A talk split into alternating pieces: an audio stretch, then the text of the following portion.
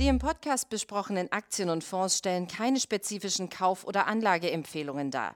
Die Moderatoren oder der Verlag haften nicht für etwaige Verluste, die aufgrund der Umsetzung der Gedanken oder Ideen entstehen.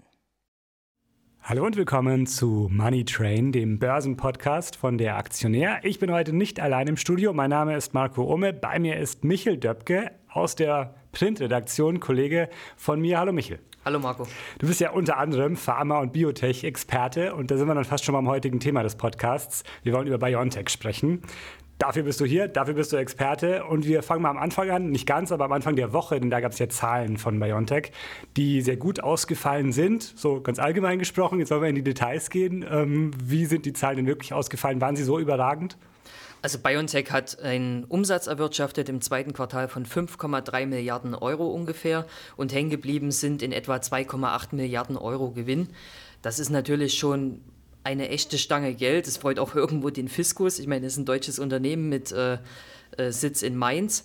Und natürlich äh, ist alles, äh, worum sich der Umsatz eigentlich dreht, der Corona-Impfstoff Comirnaty. Und da teilt man sich ja äh, quasi rein mit dem US-Unternehmen Pfizer, je nachdem, in welcher Region man den eben vertreibt. Und da hat man trotzdem die Analystenprognosen nochmal übertroffen und die Aktie ist danach steil gegangen, hat ein neues Rekordhoch erreicht und BioNTech hat auch ähm, Fortschritte melden können ähm, bei anderen Pipeline-Bereichen. Also BioNTech ist ja jetzt nicht nur ein Unternehmen, was am Corona-Impfstoff forscht, sondern auch an anderen Wirkstoffen, beispielsweise gegen Krebs. Und da hat man jetzt angekündigt gehabt, man möchte dieses Jahr eine Milliarde Euro in die Forschung stecken, um eben da die klinische Entwicklung von Produktkandidaten gegen Krebsarten äh, oder andere Infektionskrankheiten weiter voranzutreiben. Da können wir auch gleich nochmal genauer drauf eingehen, auf die anderen Felder neben der Corona-Impfstoffgeschichte. Nochmal kurz zum Zahlenwerk bzw. zum Ausblick. Was hat man da für den Rest des Jahres vor oder wie, wie könnte es laufen? Ja, es, man sieht ja nun, dass die Diskussionen losgehen, was auch eine mögliche Boosterimpfung ähm, betrifft. Also, dass natürlich BioNTech dann auch ein entsprechendes Anschlussgeschäft hat oder wiederkehrende Umsätze Jahr für Jahr. In den USA ist es jetzt beispielsweise so, dass auch die FDA gesagt hat, okay, wir lassen eine dritte Impfung mit Moderna oder BioNTech Pfizer zu bei bestimmten Gruppen, das betrifft eben dann welche, die ein schwaches Immunsystem haben, das sind unter drei Prozent der amerikanischen Bevölkerung, was jetzt nicht viel ist, aber es gibt ja auch entsprechende Überlegungen in Europa und in Deutschland, dass man eventuell eine Auffrischung empfiehlt oder auch für diejenigen einen mRNA-Impfstoff empfiehlt als Auffrischung, die bereits einen Vektorimpfstoff erhalten haben, zum Beispiel von AstraZeneca oder Johnson Johnson. Also BioNTech ähm, ist ein bisschen vorsichtig mit den ganzen Prognosen, weil natürlich auch das Unternehmen selbst nicht abschätzen kann, wo werden Boosterimpfungen empfohlen, muss der Impfstoff gegebenenfalls sogar nochmal modifiziert werden, weil eine neue Mutante auftritt und so weiter. Also von daher ähm, lehnt sich BioNTech auch nicht so weit aus dem Fenster, was das Thema angeht, aber es ist davon auszugehen, dass es in den nächsten Quartalen für das Unternehmen weiter rund läuft. Ähm, Analysten rechnen in diesem Jahr mit einem Gewinn je Aktie von ungefähr 33 Euro. Und der Umsatz, der Jahresumsatz soll sich in etwa auf gut 15 Milliarden Euro belaufen. Das ist jetzt so der aktuelle Stand. Man kann aber davon ausgehen, dass etwaige Booster-Impfungen in diesen Prognosen noch gar nicht so richtig mit einkalkuliert sind. Ähm, deswegen sind die Analysten auch ein bisschen verhalten gewesen, auch jetzt nach den Zahlen. Das höchste Kursziel aktuell äh, von Goldman, 433 Dollar, neutral.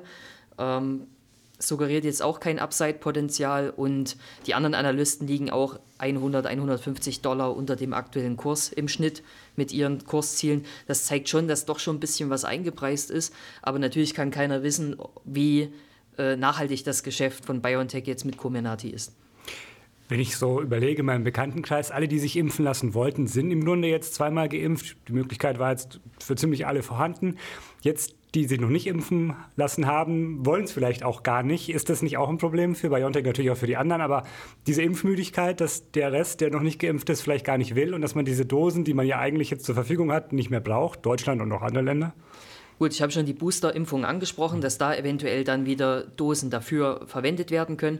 Und natürlich ist es so, dass wir ja auch über Europa hinaus noch andere Länder haben, andere Kontinente, die ja auch mit einem wirksamen Corona-Impfstoff äh, versorgt werden müssen, weil nur so lässt sich die Pandemie auch nachhaltig in den Griff bekommen. Wenn jetzt nur die wohlhabenden Industrieländer ihre Bevölkerung impfen, dann hilft das ja der Welt nicht weiter, weil natürlich dann das Risiko von Mutationen und so weiter weiter relativ hoch bleibt, weil ja große Teile der Weltbevölkerung dann immer noch keinen Zugang zum Impfstoff hatten. Und da ist BioNTech auch äh, sehr aktiv, was das ganze Thema angeht in, in Afrika und in Asien, um da eben auch äh, die ganze Impfkampagne voranzutreiben und da eben auch die, die Länder dahingehend zu unterstützen. Ist BioNTech denn als einziger gut positioniert in Sachen Boosterimpfung oder haben auch AstraZeneca, Moderna und die anderen äh, diese Boosterimpfung schon in petto und könnten loslegen, wenn es die Länder beschließen sollten? Also man muss sagen, dass natürlich die mRNA-Impfstoffe, also von BioNTech und von Moderna, bisher so, was die Studien angeht und die Wirksamkeit auch gegen Mutationen, ähm, wirklich mit am besten abgeschnitten haben. Deswegen ist es davon auszugehen, dass die Regierungen eher BioNTech und äh, Moderna eben als Booster-Impfstoff dann empfehlen, um eben dann wirklich auch in einem schwierigen Umfeld mit verschiedenen Mutationen natürlich bestehen zu können, um möglichst die Überlastung des Gesundheitssystems äh, zu vermeiden. Das ist ja eigentlich der Hauptgrund, warum wir jetzt auch diese Impfkampagne fahren. Richtig. Jetzt haben wir am Anfang der Woche die Zahlen gesehen, sehr positive Reaktion des Marktes darauf. Mitte der Woche dann aber der Einbruch, doch ein Einbruch muss man schon sagen, nachdem die ähm, Europäische Arzneimittelbehörde in Sachen Impfnebenwirkungen da Prüfungen eingeleitet hat. Um was geht es denn da genau und kann es eine größere, negativere Sache für BioNTech noch werden? Also man muss sagen, dass es ja immer mal solche Nachrichten gibt zu möglichen Nebenwirkungen, die, die geprüft werden. Wir hatten das bei AstraZeneca mit den Hirnvenenthrombosen. Ähm, das wird es immer mal wieder geben, dass da entsprechend äh, was aufflackert, weil eben mal ein paar, ich sage jetzt ein paar hundert Menschen oder so, e eventuell diese Nebenwirkungen entwickeln. Ob es dann reiner Zufall ist oder vom Impfstoff kommt, das muss dann äh, die entsprechende Behörde prüfen. Das ist auch richtig, dass die Behörde da sehr sorgfältig vor, vorgeht und das entsprechend prüft. Aber der Hintergrund ist eben auch, dass wir Millionen von Menschen parallel jetzt in einer relativ kurzen Zeit geimpft haben. Und dann ist es, ist es eigentlich normal, dass hier und da mal entsprechende Nebenwirkungen auftreten. Ähm, ich würde das Thema jetzt ähm, nicht so an die große Glocke hängen. Man muss es ernst nehmen, aber meiner Meinung nach ist es jetzt keine nachhaltige Gefahr für die Unternehmen. Dann schauen wir ein bisschen über den Tellerrand von Corona oder über Corona hinaus. Diese Finanzmittel, die man jetzt auch durch die gute Bilanz hinzugewonnen hat, will man ja in Forschung stecken, hast du auch schon erwähnt. Krebs, äh, Therapie als ein Stichwort. Hat man da auch schon genauere Pläne vorgestellt oder, oder, über die Krebstherapie hinaus auch noch andere Dinge, die man da in den Fokus rücken will, neben Corona? Also BioNTech hat ja jetzt gezeigt, dass man mit der mRNA-Technologie einen hochwirksamen Corona-Impfstoff äh, herstellen konnte. Man kann natürlich das gleiche Prinzip, das ist wie so eine Art Baukasten, kann man natürlich dann auch auf andere Infektionskrankheiten übertragen. Man forscht beispielsweise an einem Grippeimpfstoff. Ähm, das soll dann im, im dritten Quartal soll es da weitergehen und eine entsprechende Studie gestartet werden. BioNTech hat auch gesagt, dass man an einem mRNA-Impfstoff gegen Malaria forscht beispielsweise. Da soll dann bis Ende 2022 eine Studie gestartet werden.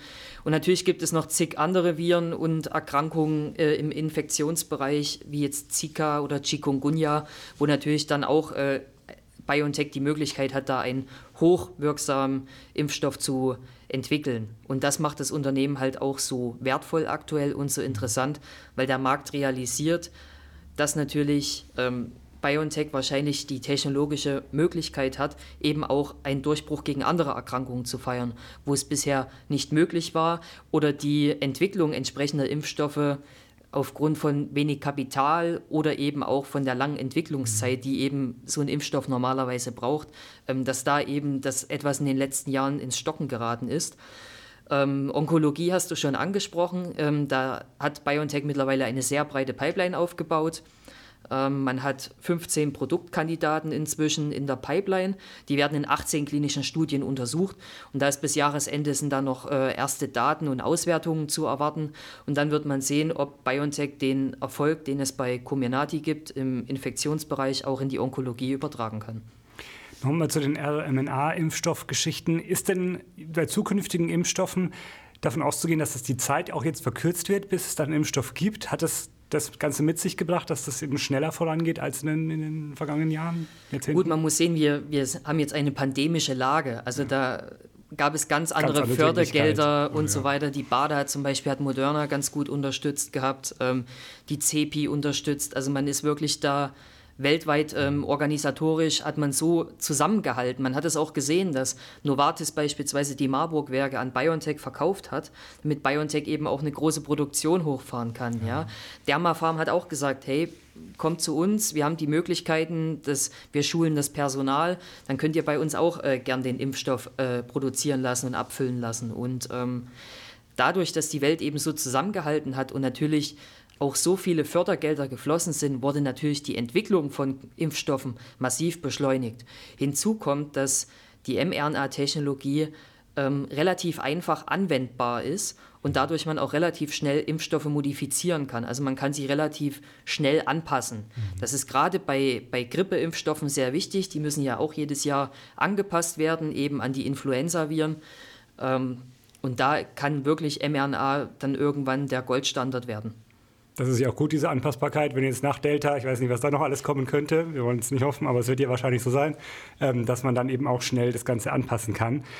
Ähm, aber Sie wollen jetzt nicht nur, nur an mRNA-Impfstoffen forschen, Sie, diese klassischen Impfstoffe werden schon auch weiter? Oder hat man sich jetzt komplett auf RNA fokussiert von BioNTech-Seite? Also BioNTech ist rein auf mRNA gemünzt. Okay. Ähm, die, es gibt ja noch andere Technologien, hast du jetzt schon angesprochen gehabt. Also AstraZeneca und Johnson Johnson sind ja beispielsweise Vektorimpfstoffe. Mhm. Ähm, dann gibt es noch einen proteinbasierten Impfstoff von Novavax zum Beispiel, wo die EU jetzt auch bis zu 200 Millionen Dosen bestellt hat. Und dann gibt es noch Totimpfstoffe. Da forscht beispielsweise äh, das europäische Unternehmen Valneva an einen Corona-Impfstoff. Also das, das Spektrum ist relativ breit. Man muss natürlich sagen, dass die mRNA-Technologie noch die neueste ist, aber halt gleichzeitig auch die vielversprechendste mhm. aufgrund eben der Einfachheit der Technologie und dass man eben relativ schnell Impfstoffe anpassen kann. Noch ein bisschen anderes Thema in dem Zusammenhang. Hat sich denn äh, BioNTech auch Tech dazu geäußert, wie man mit Lizenzdeals oder Übernahmen, was, ist da was geplant? Hat man da was im Auge oder ist man dafür offen?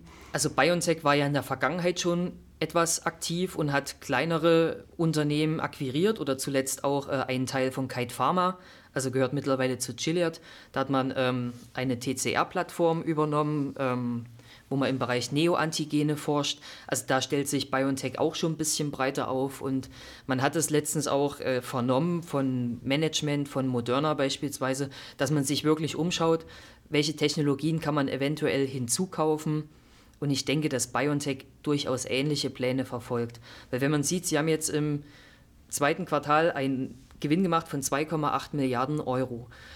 Allein dieses Jahr soll eine Milliarde Euro in die Forschung fließen, dann bleiben aber noch 1,8 Milliarden Euro übrig. Und da reden wir jetzt nur von dem Gewinn in diesem Quartal. Mhm. Dann kommen noch weitere Quartale hinzu und da ist durchaus Spielraum für äh, Akquisitionen. Sicherlich ein Bereich, der interessant ist, ist das äh, Gene Editing, also alles im Bereich CRISPR und so weiter. Ähm, da könnte ich mir durchaus vorstellen, dass vielleicht der ein oder andere Lizenzdeal oder auch eine Übernahme irgendwann geschlossen wird. Damit könnte man dann ja noch mehr seine, Marktforschung, seine Marktstellung festigen, was sie ohnehin schon getan haben in den letzten Monaten. Man ist jetzt schon das viert, glaube ich, wertvollste deutsche Unternehmen überhaupt. Die restlichen Top Ten sind alle im DAX, die anderen Unternehmen aus den Top Ten. Deswegen natürlich wäre es denkbar, ist es wahrscheinlich, dass BioNTech auch in, wann auch immer in den DAX aufsteigen wird? Ähm, dadurch, dass BioNTech ja ein Nasdaq-Listing hat, ist es nicht so einfach. Mhm. Ähm, BioNTech ist ja 2019 an die Börse gegangen, ähm, an der Nasdaq. Damals wollte die Aktie keiner haben, die mussten sogar noch die Preisspanne reduzieren, weil das Unternehmen ja am amerikanischen Markt zu dem Zeitpunkt eben nicht so nachgefragt wurde. Ja. Und dann hat sich das Blatt innerhalb von kurzer Zeit so stark gewendet und die Aktie ist mittlerweile auch unter US-Investoren sehr begehrt. Genau, es gibt ja mehrere, nicht nur die Marktkapitalisierung zieht da, äh, genau. Ist der ein Faktor, da gibt es ja noch mehrere. Aber gut, äh, warten wir jetzt mal ab, was da noch vielleicht passieren könnte. Wir sprechen nochmal über die Aktie. Ihr habt die empfohlen schon lange, naja, lange, aber vor Corona, da gab es das noch nicht in unserem Bewusstsein. Es war Oktober 2019 eben. Äh, wie gut ist es? Ich kann es spoilern, es ist sehr gut gelaufen seitdem. Ich glaube, gut 3000 Prozent in etwa. Wenn man jetzt damals nicht auf euch gehört hat, auf den Aktionär, auf dich, ähm, kann man jetzt noch einsteigen oder ist jetzt gerade nicht der günstigste Zeitpunkt vielleicht? Es ist meiner Meinung nach aktuell nicht der günstigste Zeitpunkt. Natürlich ärgert man sich, wenn man sieht, was man für eine Performance äh, mit der Aktie in einem doch relativ kurzen Zeitraum erreichen konnte. Ähm, ich würde trotzdem mal jetzt, wenn ich wirklich ein Neueinsteiger bin, einfach mal etwas jetzt äh, die Füße stillhalten und abwarten und vielleicht dann nach einer Korrektur von 15 bis 20 Prozent dann mal die erste Position eingehen. Langfristig ist das Potenzial echt enorm, haben wir ja gerade angesprochen, mhm. über Corona hinaus. Und ähm, das macht das Unternehmen langfristig auch so interessant. Und einer der großen Vorteile ist eben, dass BioNTech jetzt Milliardengewinne erwirtschaftet, die eins zu eins in die Forschung investiert werden können. Und das tut natürlich auch gewisse Prozesse beschleunigen. Mhm. Normalerweise ist es im Biotech-Bereich so, dass äh, die, die eben keine zugelassenen Medikamente haben oder keinen äh, positiven Cashflow, dass die natürlich auf Geldgeber immer angewiesen sind über Kapitalerhöhungen oder Wandelanleihen etc. Und BioNTech ist darauf eben nicht angewiesen, es sei denn, man möchte eine riesige Übernahme tätigen oder so. Aber selbst da könnte ich mir vorstellen, dass es durchaus institutionelle Investoren gibt, die dann bereit sind, BioNTech auch auf so einem großen Wege zu unterstützen. Und die Investierten, die auf euch gehört haben oder irgendwann später eingestiegen sind, kein Stück aus der Hand geben? Ja, wir haben, wir haben jetzt letztens mal gesagt, dass man durchaus mal ein Viertel mhm. vom Tisch nehmen kann angesichts der Rallye, die, die es gab. Also die Aktie hat ja in den letzten Wochen nochmal einen Extraschub erhalten mhm. gehabt, auch mit den Quartalszahlen. Langfristig sind wir aber nach wie vor äh, sehr von dem Unternehmen überzeugt und lassen sich wirklich erste Erfolge auch in der Onkologie messen, dann ist, glaube ich, noch viel mehr möglich. Dann müssen wir auch noch viel öfter über BioNTech sprechen. Danke erstmal für heute. Schön, dass du da warst, Michael. Danke ja. auch. Und dann schön, dass ihr zugehört habt. Bis zum nächsten Mal, wenn ihr mögt, bei der nächsten Ausgabe des Money Trains. Bis dahin, ciao.